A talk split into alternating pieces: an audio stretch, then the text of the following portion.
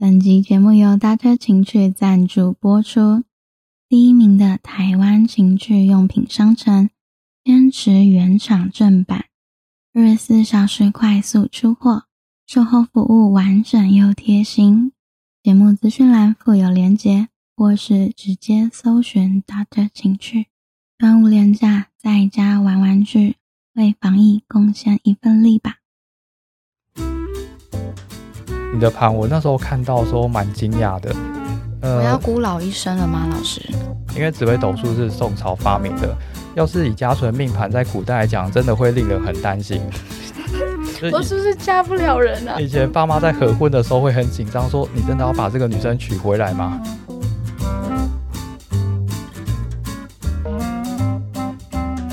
二月中，在脸书粉专公布了生辰八字，下面引来各派老师留言。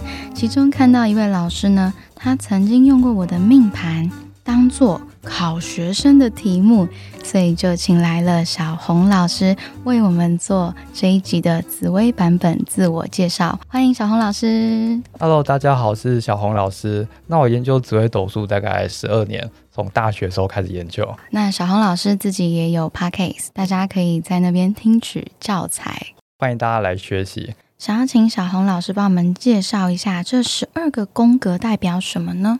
像紫微斗数啊，它在现在最近十年蛮流行的。以前它排盘非常困难哦，它需要你的八字，然后把一整张盘排出来，一百零八颗星都写出来。所以以前去算紫微斗数，老师会叫你等二十分钟，去吃个饭再回来，因为他要用手排盘。那现在 A P P 很方便了，它排出来会有十二个宫位，代表我们人生十二个领域的答案。所以其实啊，我们不管任何问题，大致上都可以从紫微斗数当中去找到。通常会最重要是看命宫，命宫很像我们常在聊天说你是什么星座，我们就会看命宫的星星啊，在网络上面就可以找到相对应的资讯。不过其实有的命宫是没有星星的，这个也不用太紧张，因为每个人真的不一定会有。通常是零到两颗之间，那其他宫位通常你会发现呢，命宫的旁边一定是父母宫跟兄弟宫，它代表我们从小就是在爸妈还有兄弟姐妹的环境当中长大的。那依序去往旁边扩散，会到夫妻宫、子女宫。还有另外一边是田宅宫，开始成家立业买房子了。走到后面你会发现是什么官禄钱啊，还有生病啊等等。所以它这个排盘逻辑是有规律在的。这个其实蛮好学的，因为它很中文很白话，所以我们上网去找一下，大概都可以知道一些基本的概念哦。我发现我的子女、夫妻、兄弟都是空的耶，没有星星。没错，像你的盘，我那时候看到的时候蛮惊讶的。我要孤老一生了吗，老师？会有这样的情况在。我们会说缘分比较薄，并不代表说你没有家人，而是就算有的话，都是把目标放在你的事业跟财富上面。因为很明显看得出来，你的官禄宫跟财帛宫星是很明确而且很多的。也就是说，在工作上你很有方向。可是如果讨论到你的婚姻还有对小孩的教养态度的话，你可能会保持着很随缘的态度哦。嗯，确实，我在亲情啊、手足上面没有太多的依赖，这十年以来都是靠自己。而且还有一个很特别的现象，你的盘几乎是紫微斗数里面空宫最多的。像你刚刚提到子女、夫妻、兄弟，还有其实连父母宫也是空的哦。所以我十二个有三分之一都是空的。嗯，而且都集中在我们讲六亲家人的这一块。不过确实，我十七岁的时候，妈妈就因病过世了。那跟爸爸的感情就是遥远是最美的距离。嗯，没错。那这边也稍微提一下，像有的人看到空宫会很紧张，说是不是很不好？但其实没有不好哦。就像可能你爸爸对你也不会不好，只是那个距离是遥远的。我们会说缘分比较薄。换个角度想。星星的额度都被我拿去工作和财帛了，是这样说的吗？对，通常我们会这样解读，没错。每个人是固定一样多，都有一百零八颗。那你会发现你的官禄宫、财帛宫、迁移宫都非常多的星星，代表说你真的在工作、金钱、收入上面是比一般的人生机遇是来得更丰富、更多元的哦。好奇问一下小红老师，当时看到我在网络上公布紫薇命盘，有什么感想吗？我第一个是被吓到了，我因为通常我们讲东方的亚洲人会对自己的生辰八字比较保守。其实我自己个人认为公布是没有关系的，但很多人会觉得公布好像会被去做法或干嘛，但其实不会的。而且我非常相信你的个性，就是你会公布，代表说这个盘这个时间就是你的没有错。像我有之前在教课的时候，有把你的命盘当做是考试的教材。那个时候我一开始刚当老师的时候，因为同学们他可能对星星比较没有那么了解，我在解释个性，他们没有一个。图像化的记忆，所以我会想办法找一些比较有名的政治人物，像什么马英九啊、陈水扁啊。那我想艺人也找几个好了。可是艺人，我就很担心说他们在新闻上面描述的家世背景跟个性，可能不一定是真的。那我相信你讲的是真的，所以我就依据你所描述的，去把你的生日那一天十二个时辰全部找出来。那我那时候很开心的地方是，就刚好是我找到那一张，没错，很厉害。对，也就是我看到哦，居然我的命盘也可以拿出来当考题。刚刚有提到命宫很像星座。那如果是以西方星座的话，我是处女座。那处女座的特点有跟廉贞破军哪一个有相似之处吗？通常像大家也会问我说，不同命理算出来结果会不会一样？但其实算准都是一样的。像你刚刚问的问题啊，处女座刚刚好跟你命宫那颗廉贞个性非常非常像。我们通常在教廉贞的时候啊，都会说，哎，你就想象成处女座就可以了，因为它上面把它拆解开叫清廉跟贞洁。刚刚好是古代说你当官要清廉，然后你在家庭生活上面要贞洁，所以命宫廉贞的呢，很有自己一套生活的规则跟秩序，很不喜欢被冒犯侵犯，不会主动去做很越矩的事情，一切都规规矩矩的，很有自己的制度。不过比较特别的是，因为你旁边还有一个叫破军的，破军是一个很疯狂的星星。专门做一般无法理解的事情，两个星星组合在一起啊，叫你会制定奇怪的规则。就是我在这一套看似疯狂的举动当中，是有我的信念在里面的。你会知道说，我自己回家之后要做哪些步骤，我必须几点几分，通常要做什么事情，我床要摆什么，要定期清洁，包含如果身边的人进到你家，也必须要做一模一样的事情哦。对，以前我真的很不能接受洗澡之前上床，那因为工作多年就必须要妥协，有时候真的太累了。你可能下午有一段时间可以回家休息，你也没有时间洗澡，那就躺床位，自我安慰，算了啦，不是中上区。对我有一个套很奇怪的规矩，通常我们会建议命宫廉贞的朋友。嗯，有规则是很好，但是你们会给自己造成一些小压力在。然后，如果跟你们亲近接触的话，也会觉得，嗯，跟他在一起有一些压力在。一起生活也会很痛苦啦。另外，你会发现啊，你的命宫除了廉贞跟破军之外，你的右下角有一个酉，子丑寅卯辰巳未申酉戌亥那个酉。其实啊，这个十二地支它有对应到我们的十二生肖，到酉的地方是鸡的位置，鸡啊。我们典型的印象就是早上鸡会把大家叫起床，叫做大家都过得很安逸的生活。但鸡会唤醒大家，加出你的个性，你会很不喜欢很保守跟一成不变的社会形态，你会有自己的声音，所以会代表更有个性的意思哦。那想要请问小红老师，我在留言区啊看到了一串字，非常炫炮，杀破狼子午连，请问这是？确实，在紫微斗数有这样的名词，杀破狼啊，跟子午连，它其实是紫微斗数当中一个格局。你会发现啊，如果你的命宫里面有子午连、紫微武曲连贞。还有杀破狼、七杀破军、贪狼，那其中一个就算是这样的格局哦。名字听起来很炫炮，这个是真的，因为你们的人生就像打仗一样。记得以前在电影当中就有以杀破狼当做是电影的名称，那里面的人都是打打杀杀的，也代表说家纯的人生就像格斗游戏里面般的剧情哦。将军是不是最后都会战死沙场？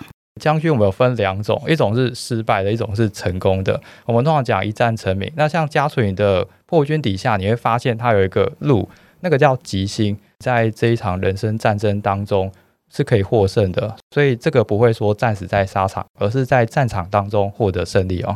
命宫有廉贞破军，会是一个脾气很差的人吗？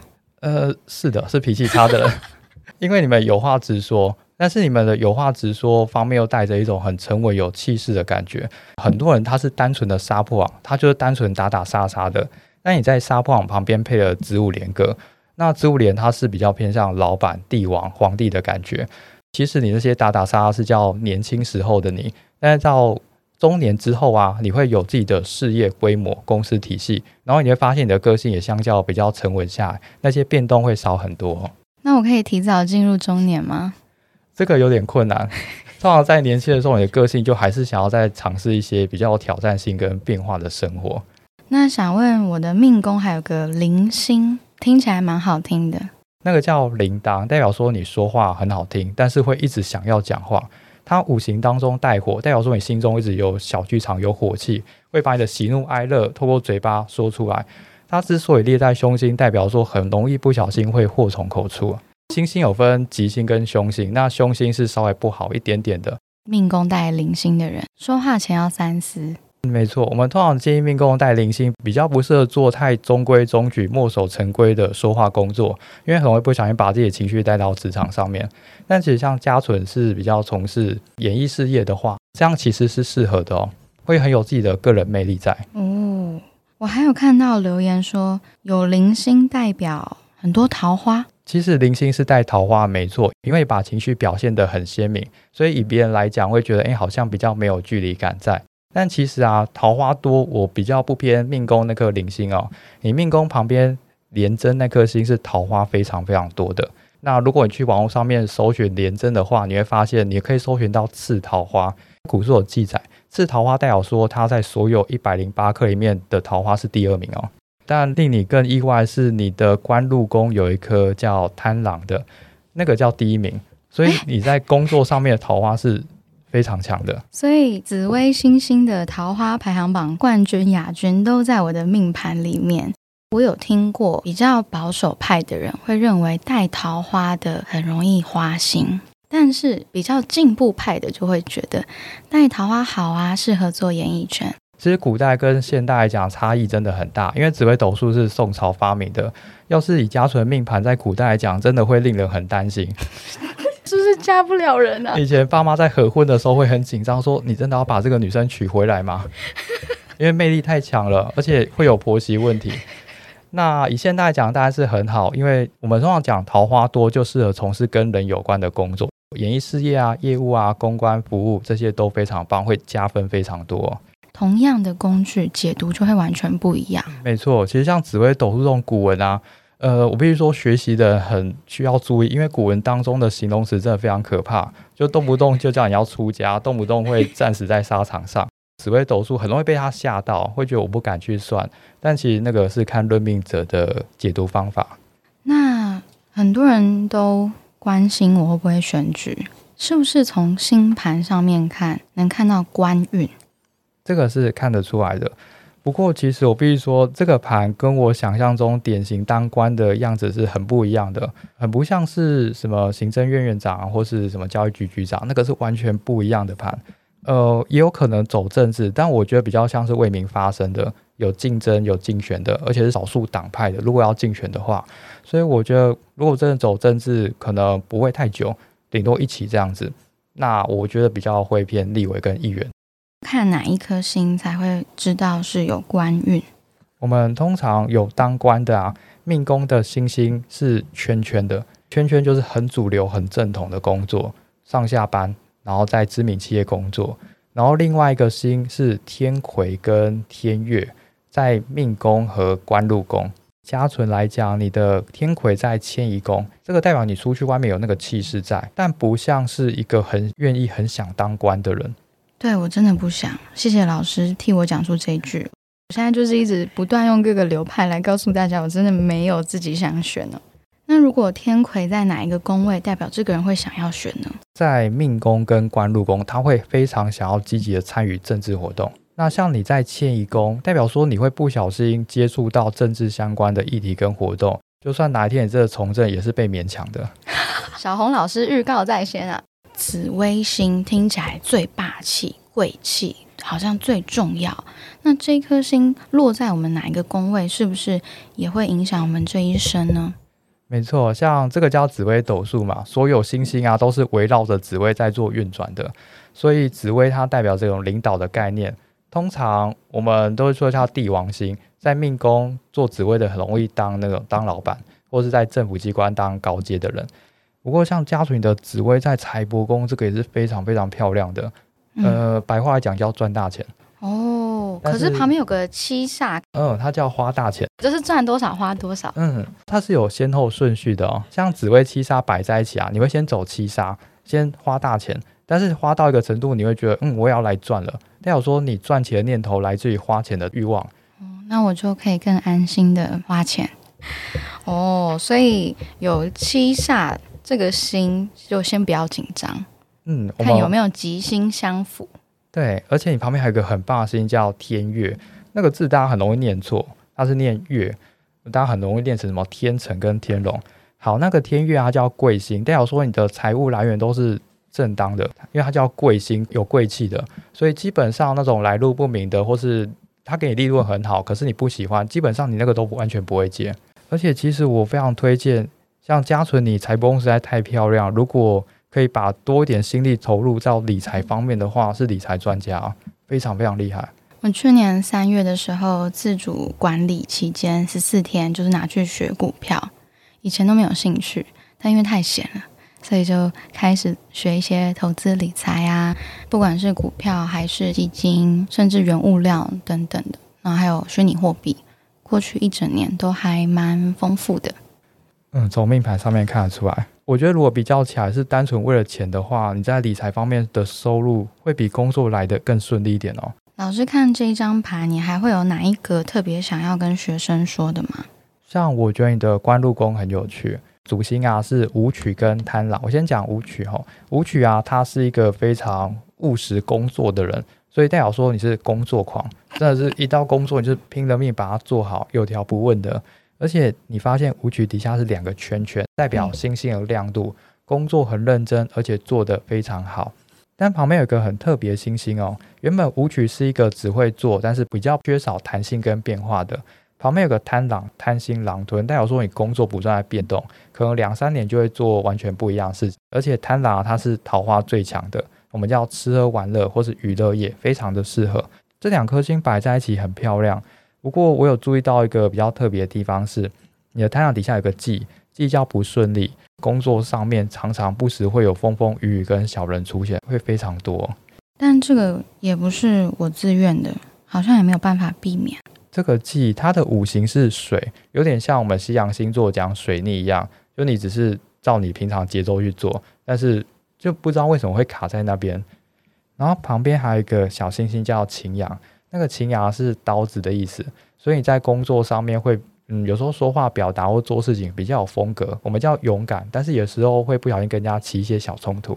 所以我是自带水逆体质在工作。所以我刚刚看到这个，就觉得如果有时候觉得真的太累的话，可以把多一点心力更多去理财方面，你会发现，嗯，顺利很多。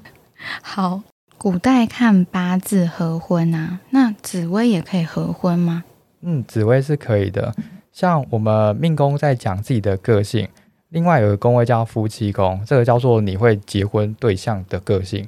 所以我们通常讲夫妻合婚啊，就是把两个人命盘摆出来，看你的夫妻宫和对方的命宫像不像。如果真的很像的话，我就说百分之一百万会结婚。所以我要去找一个命宫空的人。嗯，如果他对方真的是空宫，你们真的会非常的契合哦。那请问一下，命宫空宫的人的特质是什么？我从这边下手。他很特别，空宫就是一言难尽，所以我常会说空宫也叫天马行空。然后他最有兴趣的事情是没有标准答案的学问，例如宗教、命理、艺术、创意类型的，绝对不是什么工程师、会计师说我就要存多少钱，我要做什么事情，我这边要当数学老师。那边还有一个小小的地方可以关注一下，你的夫妻宫啊，虽然是空宫没有星星，但是你会发现你夫妻宫右下角有个位，那个位啊对应的生肖是羊，那羊是非常顾家爱家的，所以你跟他在一起就有一种家庭的感觉，很温馨。那尽管你在他身上比较不是学到很物质的东西，但比较偏心灵层面的哦，他跟你可以聊历史、聊艺术、聊人生的思维想法。老师，目前听起来结婚感觉很困难，那什么样的对象有什么特质适合跟我在一起呢？可能会跟大家想象中不一样哦，因为大家会觉得你心目中你是一个工作能力、事业收入什么都还蛮不错的女生，所以大家会以为你喜欢有钱人，但其实不是的，你是喜欢一个知识非常渊博的人。知识啊，不是专业知识，而是人生的知识，不管是人生哲学、艺术方面或者历史方面，你跟他可以聊天马行空的问题，他都可以回答你，非常渊博，而且他个性啊就是非常随性。就是你不管对他提出什么要求，他都可以面不改色跟你说：“哦，好啊，没问题。”然后他平常就是待在家里面做自己的事情，会有一点点宅的感觉在哦。哦，所以我就可以先筛掉在外面认识的人 在外面跑跳的应该都不是我的真命天子。嗯，你的真命天子不是那么物质化，也不是什么很抛头露面、很高调人物，都不是。是不是还有一个是不要管我？对，千万不能管你，基本上你也没办法被管，但是你管他，他也都是可以的。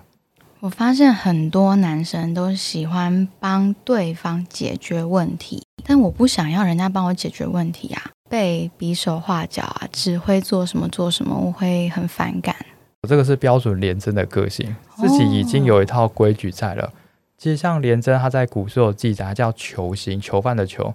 你很喜欢把自己关在一个制度跟框架里面，然后按照这个方法一直去执行。